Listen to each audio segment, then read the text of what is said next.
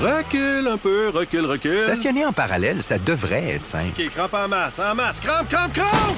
Faire et suivre une réclamation rapidement sur l'appli Bel Air Direct, ça, c'est simple. OK, des crampes. Bel Air Direct, l'assurance simplifiée. Ce balado est rendu possible grâce à Nespresso Professionnel. On l'attend avec impatience, la relance de l'économie. Partout, les gens d'affaires se préparent à se lancer dans la même course, celle qui leur permettra de reprendre leur rythme pré-pandémique. Une course internationale, donc, dans laquelle le Québec devra trouver sa place. Quelles seront les règles du jeu? Comment s'assurer que cette relance bénéficie aux Québécois? Qu'elle accélère la lutte au changement climatique? Quand le départ sera-t-il donné? Cette semaine, on parle de relance et on le fait avec celui qui est responsable de l'orchestrer, le ministre de l'Économie et de l'Innovation, Pierre Fitzgibbon. Je m'appelle Laurent Terrien. Bienvenue à Pour votre info.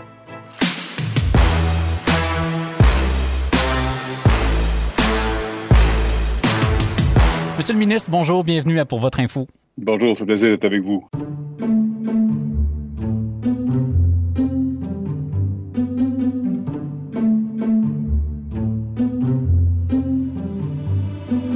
Alors, on entre, euh, Monsieur le ministre, dans une période de bilan, dans une période où euh, on va souligner, certainement pas célébrer, mais souligner le, le premier anniversaire de la crise de COVID-19. On est donc à l'heure de ces fameux bilans annuels-là. Alors, on va commencer par là ensemble, puis après ça, on ira sur le futur, si vous le voulez bien, parce que je veux qu'on parle de relance. Mais d'abord et avant Parfait. tout, faisons une espèce de, de bilan de santé économique du Québec. On va comment en ce moment, les Québécois, du point de vue économique?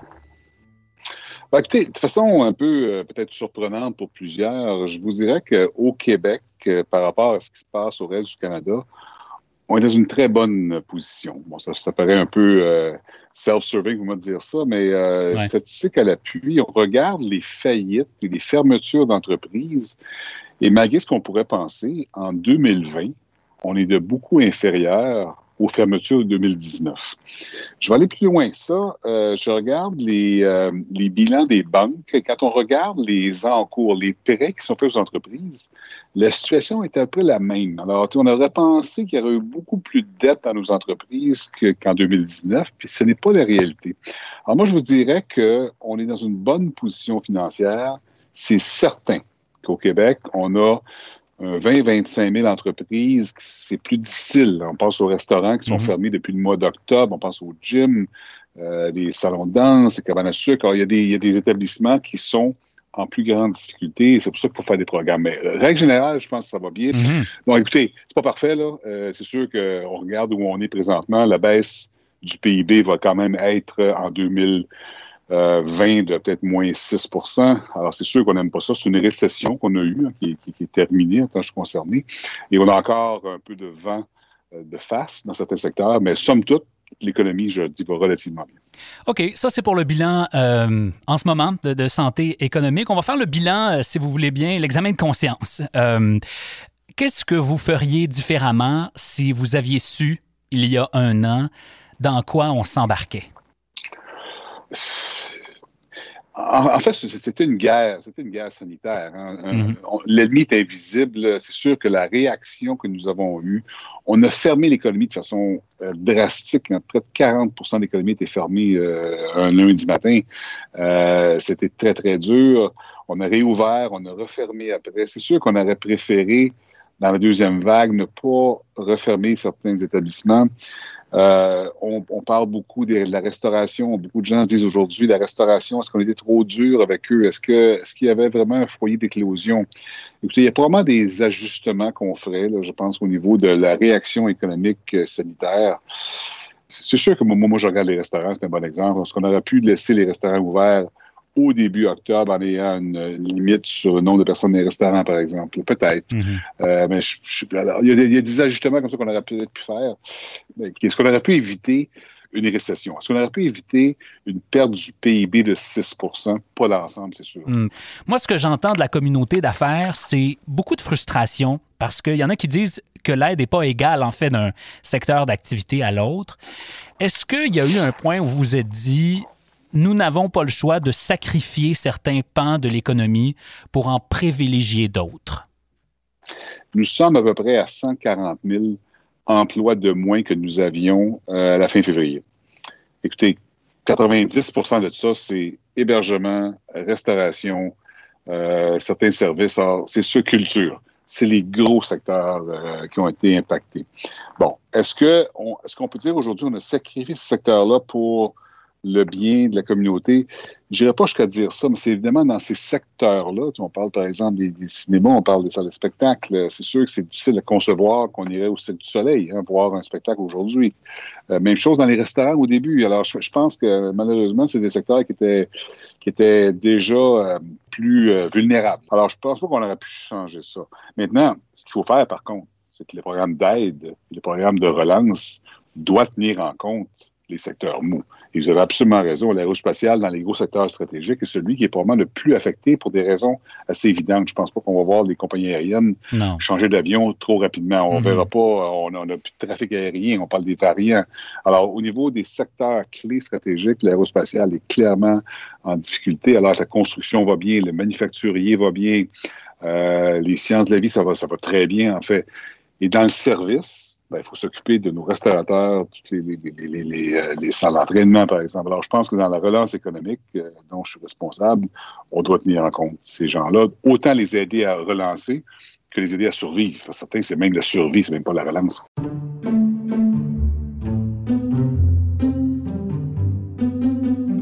Allons-y donc dans cette relance économique-là, dans la sortie de crise ou même la, reconstruction de l'économie, si vous me permettez le terme, parce que le but, c'est pas de recréer les erreurs du passé non plus. C'est quoi les boutons sur lesquels vous pensez appuyer pour la favoriser, cette relance-là, pour la faire correctement? Qu'est-ce qui va vous guider dans cette relance-là? Moi, ce qui me touche, il y a quatre éléments. Le premier, l'investissement dans les secteurs stratégiques. Il y en a cinq. L'aérospatial, l'aluminium, L'électrification des transports, très important. Les sciences de la vie. Toute la question des ressources naturelles. On parle des forêts et des mines. Ça, c'est un secteur où il faut que le gouvernement, pour en annoncer à date, 160 millions de dollars d'argent frais en su des montants budgétaires. Donc, 160 millions qu'on doit investir dans les prochains 15 mois, jusqu'au mois de mars 2022, pour relancer ce secteur-là, parce que c'est tellement important pour l'emploi. Le deuxième, c'est ce que j'appelle l'offensive de transformation numérique. On a un problème de d'accès euh, dans les régions, c'est de les régions. Alors, c'est clair qu'il faut numériser et l'écart de productivité vient en partie du manque d'investissement en innovation. Donc, on fait la numérisation. On va mettre 200 euh, millions de dollars là-dedans, qui va aussi s'arrimer avec le programme de productivité et innovation que l'Investissement Québec a lancé récemment. Le troisième, la balance commerciale, euh, vous connaissez le, le, panier bleu.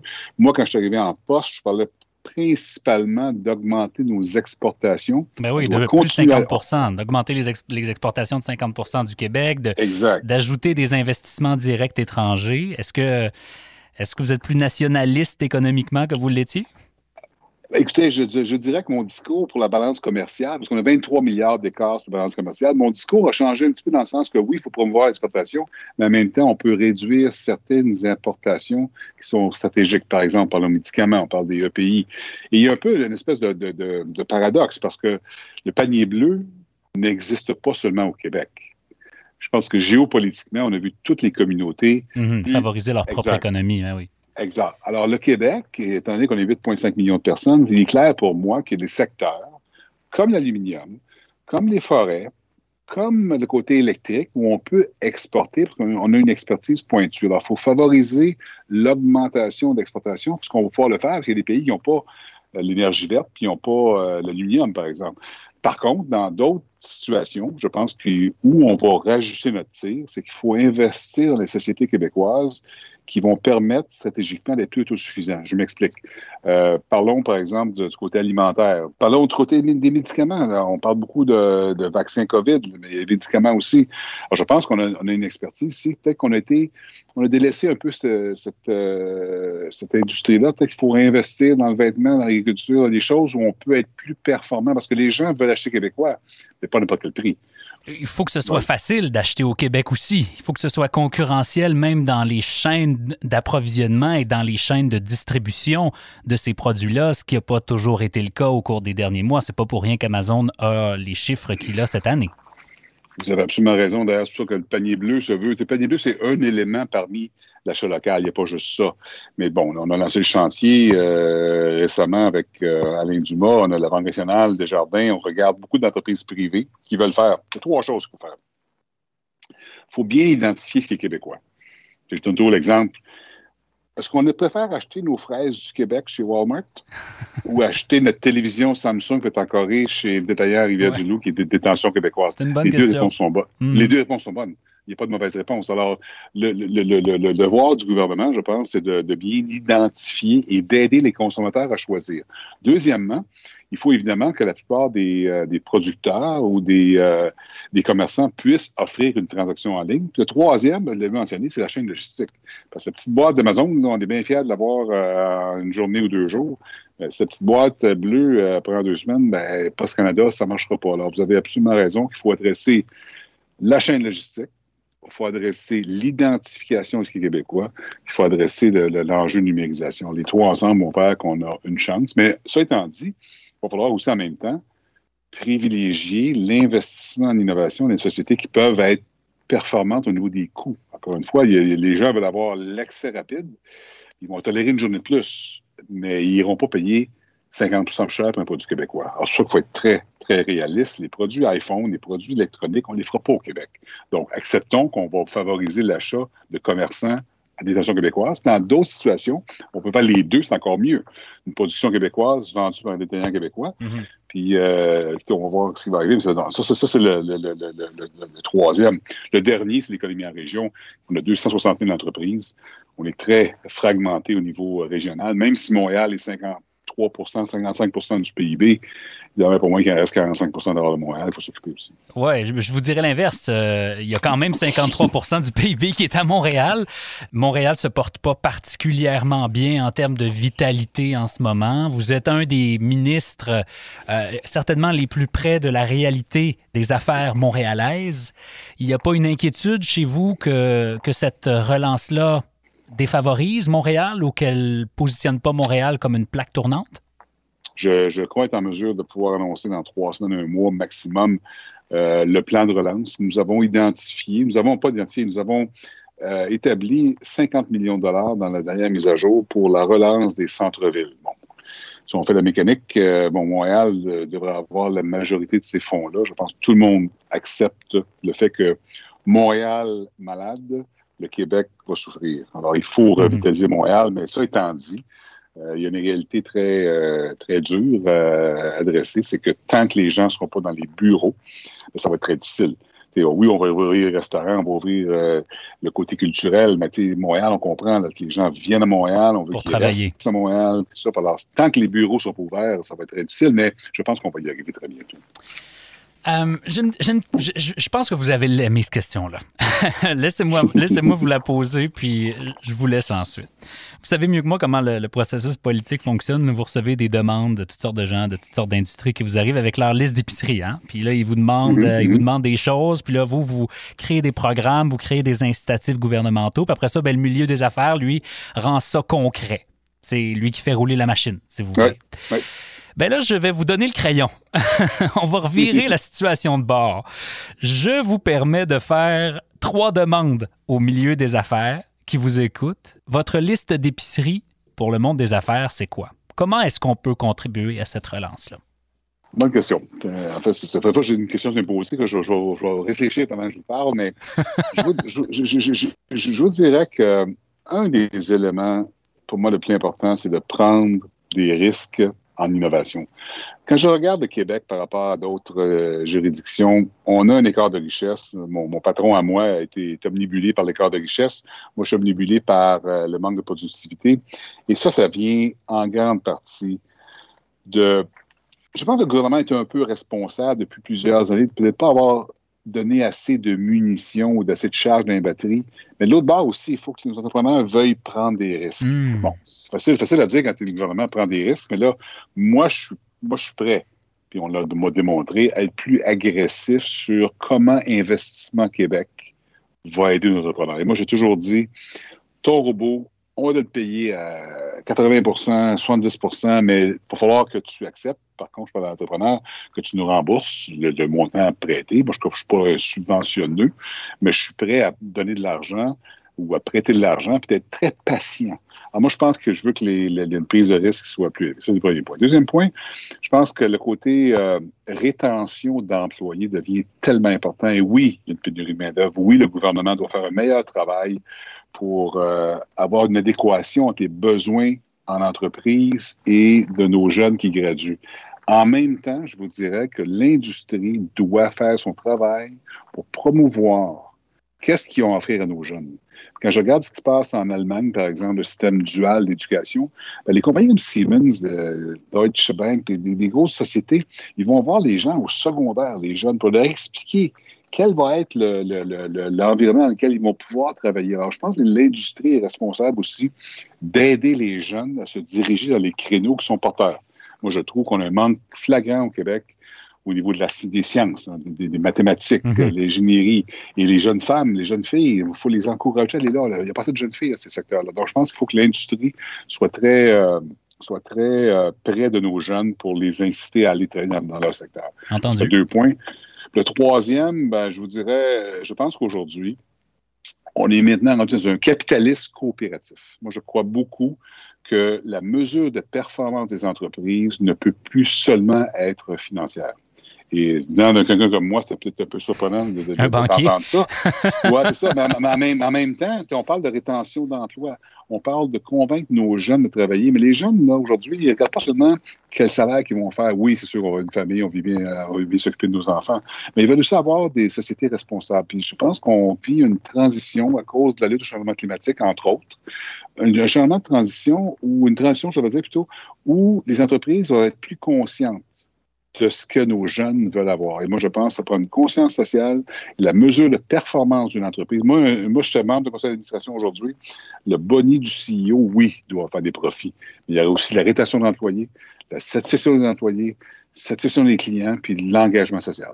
Donc, c'est ça, ça les trois, les trois points. Je, répète, là, donc, être plus agressif au niveau de l'innovation, on va les aider. Faire un meilleur travail de convaincre nos jeunes de, travail qu'ils pourront faire plus tard. Puis troisièmement, une conscience sociale plus euh, accrue. On revient dans quelques minutes. Alors, on est officiellement entré dans la période de l'hiver où euh, on a déjà hâte que ça finisse, mais où on est loin d'être sorti du bois, vous voyez ce que je veux dire? Alors, pour vous aider à passer au travers, je vais vous donner mon truc. Le latte macchiato. Je vous entends déjà de loin vous dire Laurent, t'es devenu complètement fou, mais non, mais non. Euh, j'ai redécouvert récemment ce grand classique italien-là, un espresso, un peu de lait chaud, une belle mousse de lait par-dessus tout ça. J'ajoute même un petit peu de sirop d'érable quand je suis vraiment plus capable des moins 30 degrés. Euh, c'est ma recette, mais euh, il y en a plein d'autres. Et Nespresso vous offre toutes sortes de recettes originales que vous pouvez faire de la maison ou au bureau sur sa plateforme nespresso.com pro dans la section recettes.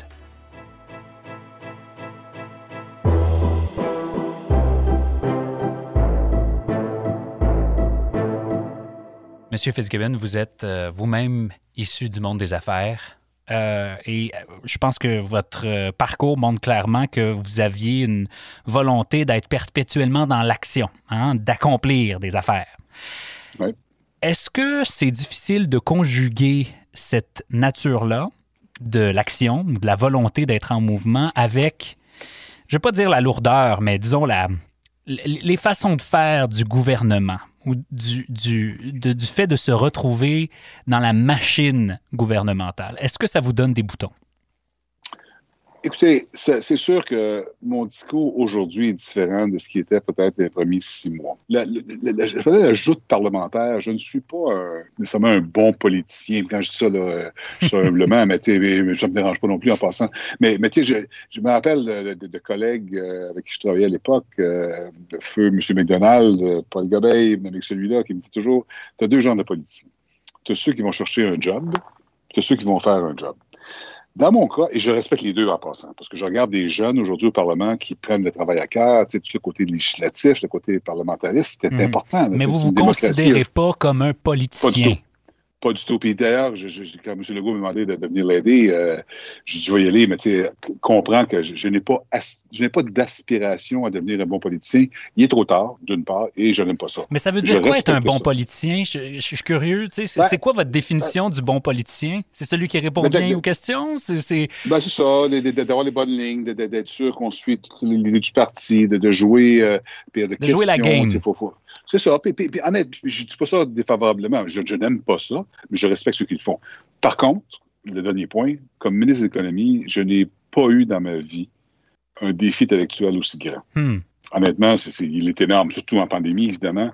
Alors, c'est sûr que le côté politique, euh, bon, de lire les journaux, c'est pas toujours le fun, euh, ceux qu'on surtout, ceux, qu'on lit pas généralement. Mais, mais ça étant dit, j'accepte. Sais, là, six mois, j'aurais été très négatif, ou euh, six mois pendant avril. Mais aujourd'hui, j'accepte et je reconnais que les journalistes ont un rôle important à jouer parce que toute la reddition de comptes euh, devient excessivement importante. Donc, tant que ça devient une critique, par exemple, sur euh, ma gestion, il faut accepter ça. Parce que les personnels, on aime moins ça. Mais en ce côté-là, il est plus difficile pour quelqu'un comme moi, mais euh, honnêtement, avec le temps, on apprend un peu à devenir un peu teflon. Pas trop, parce qu'on devient trop teflon. On, devient, perd le contact on- avec la réalité. Exact, exactement. Alors, il faut rester sensible à ce qui se passe, mais pas, si on est trop sensible, parce que c'est un métier, c'est du sport extrême, il n'y a pas de doute. Mais Mm. encore une fois, pour conclure, le- comme ministre de l'économie, je suis dans mon bureau pendant que je vous parle, là, puis je regarde mes dossiers, je trouve ça super motivant. là. Puis même à l'âge où je suis rendu, où j'aurais pu euh, décider de m'en aller à la retraite, je l'ai fait. Et j'ai encore la même énergie que j'avais quand je chantais en poste, même si c'était difficile. Puis moi, je, je- je suis très valorisé pour ce travail-là. Même si je ne suis pas un politicien, je pense que je peux contribuer. Puis en même temps, je reconnais que s'il y avait juste des gens comme moi, ça ne marcherait probablement pas. Au même titre que s'il y avait juste des vrais politiciens, ben, ça ne marcherait peut-être pas non plus. Alors, je pense que ça pourrait un mélange des deux. Puis M. Legault, honnêtement, euh, je suis biaisé, mon commentaire est partisan. Je pense qu'il a réussi à monter un conseil des ministres, puis une députation, où il y a les deux. hein. Je ne suis pas tout seul là, qui vient de les affaires. Je pense que ça prend des gens comme nous autres. En même temps, ça prend d'autres personnes qui ont une sensibilité sur d'autres enjeux. Puis moi, je, moi, je suis très à l'aise avec euh, cette dualité-là. Est-ce que c'est plus difficile à être politicien ou être chef d'entreprise? Ouf, bonne question. Mais c'est- ben, pour moi, c'est plus facile d'être chef d'entreprise, c'est sûr. J'ai passé ma vie en entreprise et je suis très à l'aise sur euh, l'efficience qu'une entreprise peut avoir. En même temps, quand les gens me disent, c'était votre question de départ, est-ce que c'est lourd, l'appareil gouvernemental? C'est très lourd. Mais en même temps, là, les décisions qu'on prend ont un impact sur 8,5 millions de personnes, d'une Mhm, part. D'autre mhm. part, les impacts sont là pour plusieurs années. Comme chef d'entreprise, j'ai fait beaucoup d'erreurs, euh, comme bien du monde, mais tu fais une erreur, pouf, la semaine après, tu corriges, tu peux t'en tirer. Le gouvernement, si tu fais une erreur structurelle sur quelque chose... Tu as qui- 8 millions d'actionnaires. Exact, exactement. Alors, moi, je- moi, moi, je pense que j'ai accepté et, et- et je respecte la lourdeur dans le sens où la rigueur, je devrais dire. C'est sûr qu'on peut être plus efficient, puis quand le monde dit que le gouvernement, il y a certains ministères que je n'en ai pas, que c'est un peu compliqué là, pour des ministres de- de- d'opérer. moi, je, moi, je suis chanceux.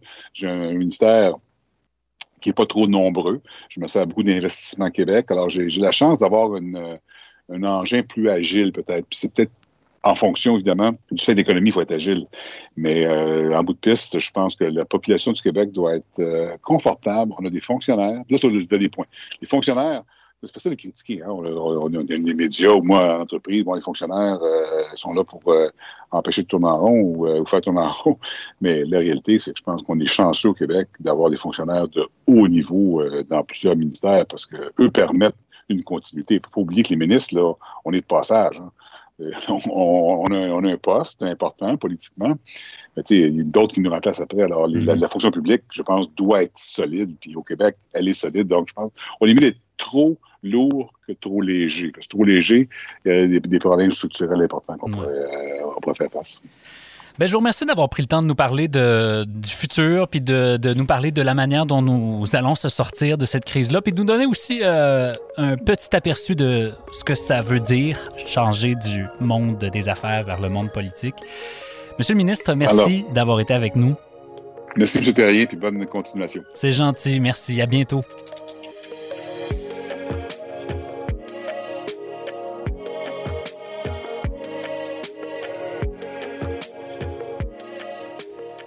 Maintenant, voici ce que vous devez savoir. Ce que vous devez savoir, c'est deux nouvelles que vous devez savoir si vous êtes en affaires au Québec. Alors, comme si les bars et les restaurants n'avaient pas assez de la pandémie pour leur mettre des bâtons dans les roues, voilà que les dépanneurs 7-Eleven de l'Ontario s'apprêtent à servir de la bière et du vin directement dans leurs magasins. L'entreprise a récemment déposé une demande auprès des autorités pour compléter son offre de nourriture sur place avec de l'alcool, ce qui soulève évidemment son lot de controverses. L'initiative de ce géant pose entre autres la question aux législateurs ontariens de ce qu'ils considèrent comme un restaurant et pourrait bien changer le paysage de l'offre alimentaire dans la province. Un débat qu'on va suivre à Pour votre info. Et Bill Gates vient tout juste de lancer un nouveau livre qui s'appelle How to Avoid a Climate Disaster, dans lequel il se penche sur un problème de taille, comment transformer nos industries polluantes mais essentielles à notre mode de vie pour qu'elles soient plus vertes? Évidemment, Bill Gates est un technologue, alors il soutient que les législateurs devraient mettre en place des structures pour réduire le prix des innovations qui sont non polluantes et donc accélérer l'adhésion des consommateurs plutôt que de simplement chercher à réduire les émissions de gaz à effet de serre. Je vous invite à aller lire The Atlantic dans lequel on explore les ramifications de cette idée directement avec Bill Gates. À lire donc si vous avez une dizaine de minutes et les liens vers nos articles sont toujours en description du balado. Voilà, c'est tout pour cette semaine. J'espère que notre rencontre avec le ministre Fitzgibbon vous a plu. On aime toujours vous lire, alors euh, écrivez-nous. Euh, allez sur pourvotreinfo.ca, vous avez tous les détails. Pour votre info ne serait pas possible sans Charles Prémont à la recherche et à la coordination et nos amis chez Nespresso, Laurence et Valérie. Je m'appelle Laurent Terrien, merci d'être là. On se reparle la semaine prochaine. Recule un peu, recule, recule. Stationner en parallèle, ça devrait être simple. OK, crampe en masse, en masse, crampe, crampe, crampe! Faire et suivre une réclamation rapidement sur l'appli Bel Air Direct, ça, c'est simple. OK, des crampes. Bel Air Direct, l'assurance simplifiée.